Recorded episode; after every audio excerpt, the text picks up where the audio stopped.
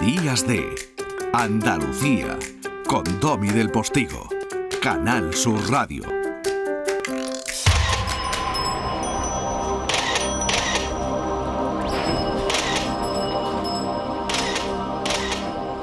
Es una suerte poder hablar con el gran fotoperiodista y documentalista Kim Manresa, uno de los nombres claves de la fotografía moderna española y de la denuncia social a través del ejercicio de inmenso nivel que le hace el fotoperiodismo. Kim, buenos días. Hola, buenos días. Bueno, tú sabes que te llamo desde la Radio Pública Andaluza porque has donado cuatro de tus obras más emblemáticas al Centro Pérez Siquier de Olura del Río, allí en Almería, de la Fundación Cosentino, ¿no?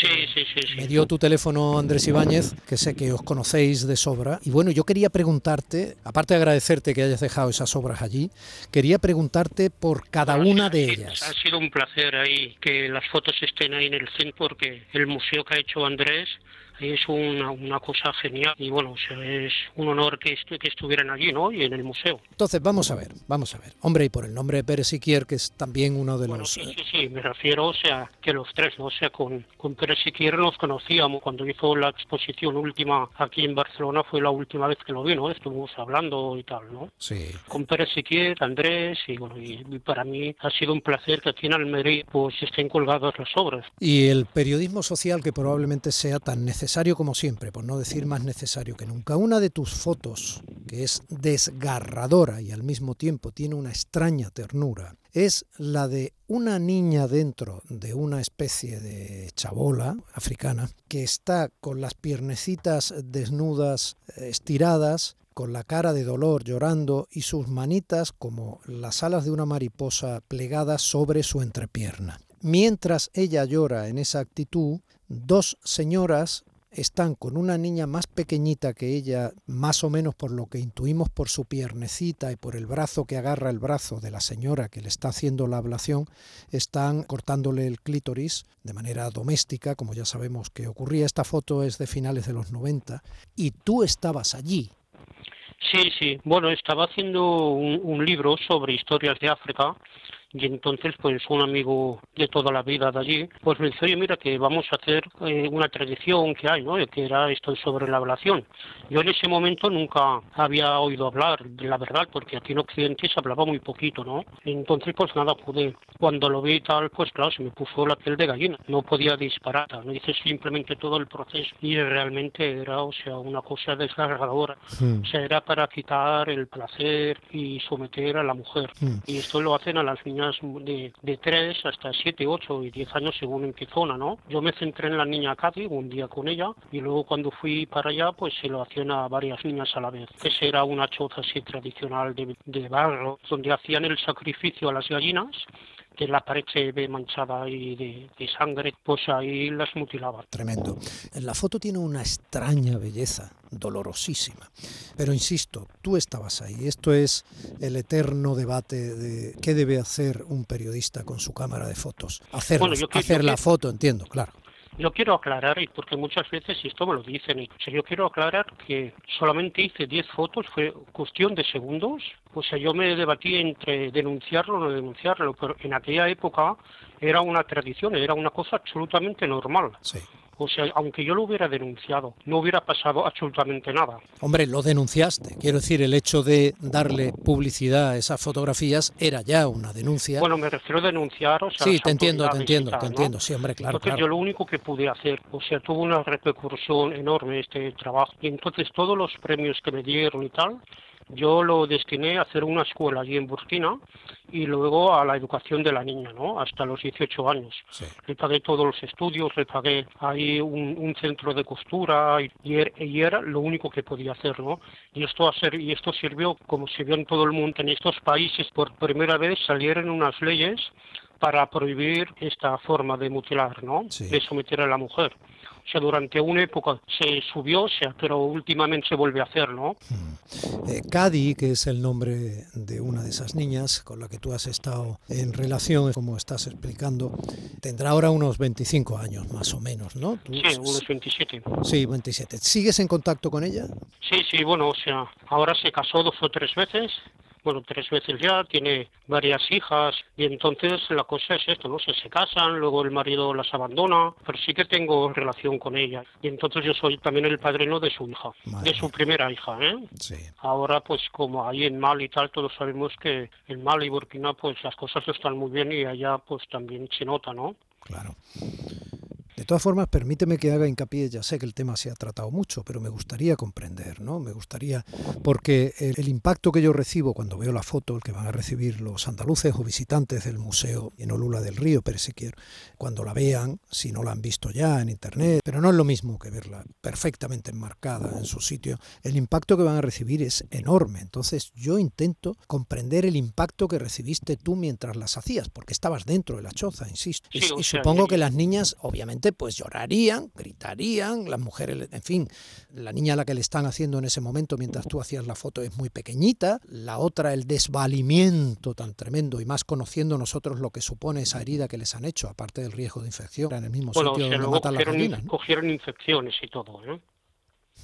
Muchas veces el fotoperiodista pues, se recrea ante el dolor. Cuando yo entré todo el trabajo de, de este, son 15 fotos, estuve como tres minutos o dos minutos, hice las fotos sin ver ni nada, porque como era analógico no lo ves. Paré así sin mirarlas y ta, ta, ta, ta, ta, y salí, ¿no? No es aquello que me quedé todo primero una, primero otra, ¿no? O sea, el dolor era tan doloroso que, que no podía estar allí, ¿no? O sea, hice lo necesario, hice las 15 fotos y se acabó, ¿no? Y me fui fuera.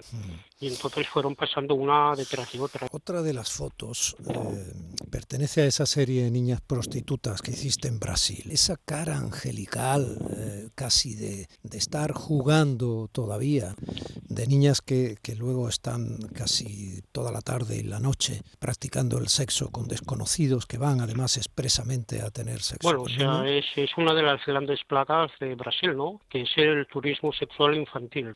Una organización por los derechos humanos me lo propuso, se lo dije con mucha delicadeza, pues hicimos el reportaje, ¿no? También fue sumamente muy duro, ¿no? Antes de empezar a hacer el trabajo estuve estando con ellas varios días, entonces yo muchas veces cuando hago estos tipos de reportaje me llevo, me llevo unas cámaras así, pues las puedo dejar, ¿no? Y hacer fotos. Entonces con las niñas estas sí tengo que empezar yo el reportaje para que no me sintieran invadido, pues les dejé unas cámaras que entre ellas me hacían fotos y tal. Entonces, cuando hubo un poco de confianza, empecé a hacer algunas fotos, ¿no? O sea, hice las necesarias y se acabó. Y entonces realmente fue muy doloroso porque estuve con la policía, estuve con la, la ONG esta, estuve con las familias. Y entonces el reportaje era, o sea, es muy doloroso que un europeo vaya a hablar con la familia y se pase una semana con el turista este, ¿no? Y con niños que tienen 10 y 11 años. Entonces hay una foto con esta, que la madre está preparando a la niña de 12 años para que se vaya con un, con un turista. Y eso pues era también, o sea, esto fue muy doloroso. Pero ya te insisto también que en aquella época esto era una, una cosa que tampoco estaba perseguida, sino era una cosa normal y, y ya está, ¿no? O sea, ahora sí que estaba mucho más perseguido el turismo sexual, la prostitución infantil. Sigue existiendo. Pero, sí, sí, sí. Tailandia, en Vietnam, en Cuba, en Brasil. En o sea, yo creo que hubo una época que, que fue bajando, ¿no? Sí. Pero últimamente, no sé, pero el mundo va cada vez peor y todas estas prácticas pues cada día, cada vez están más. Mm. O sea, lo de la ablación ha aumentado últimamente por el auge de, del yihadismo por todos estos países y lo de la prostitución también ha influido mucho por internet. Tú puedes conseguir a la niña que quieras, ¿no? Hay tantas webs sobre prostitución de todo tipo, pero de, la, de todas las aberraciones que hace una cosa que estas personas que tendrían que estar todos en la cárcel, pues es muy fácil, ¿no? O sea, contactar con las mafias y contactar con una niña de 9 años, 10 años y estar ahí con ella, ¿no? Y esto ha aumentado muchísimo, ¿no? O sea que los derechos fundamentales que... del humano yo creo que van para atrás, aunque sí.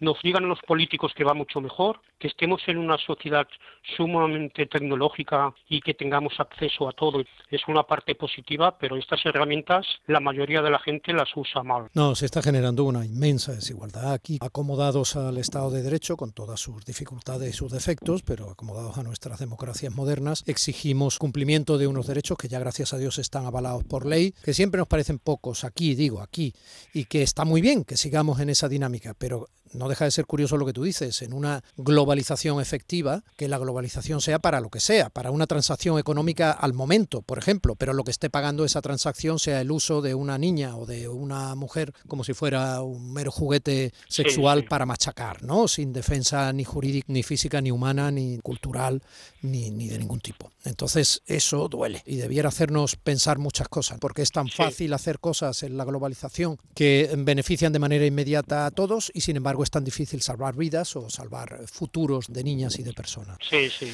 Kim, me quedo prácticamente sin tiempo. ¿La guerra a Ucrania no te ha planteado como fotoperiodista algún tipo de necesidad? ¿Has estado allí? ¿Vas a ir? Bueno, tenía que ir, pero mi hija, cuando le dije que me quería ir, me dijo, oye, papá, ya eres muy mayor y has hecho mucho, o sea, no quiero que vayas. Y entonces se puso muy triste porque iba y esto me, me hizo pensar que ya, ya he hecho en este aspecto, pues con 63 años, 62, pues ya ya he hecho bastante tal y no fui, ¿no? Mm. Y entonces, pero bueno, se tenía muchos proyectos. Ahora, por ejemplo, estoy aquí en Almería, que estoy con el periodista Paco Flores, que está aquí en Almería. Sí, sí. Estamos haciendo un trabajo sobre la tierra y sobre la forma de vida de aquí en Almería, que eso me encanta, ¿no? Y luego también en México estoy haciendo un trabajo sobre chamanes y sobre sabor a tierra, que también me gustan. O sea, yo creo que he llevado un tiempo, muchos años, denunciando sobre los derechos humanos, los derechos de la infancia y de la mujer, y ahora yo creo que me toca un poco parar y entonces pues estoy más en una parte antropológica del ser humano, que otra de las facetas que mucho me gusta mucho es sobre la antropología cultural y el origen de, de la tierra y del ser humano, ¿no? Y entonces estoy más así, que es tan interesante y tan desconocida también como la otra.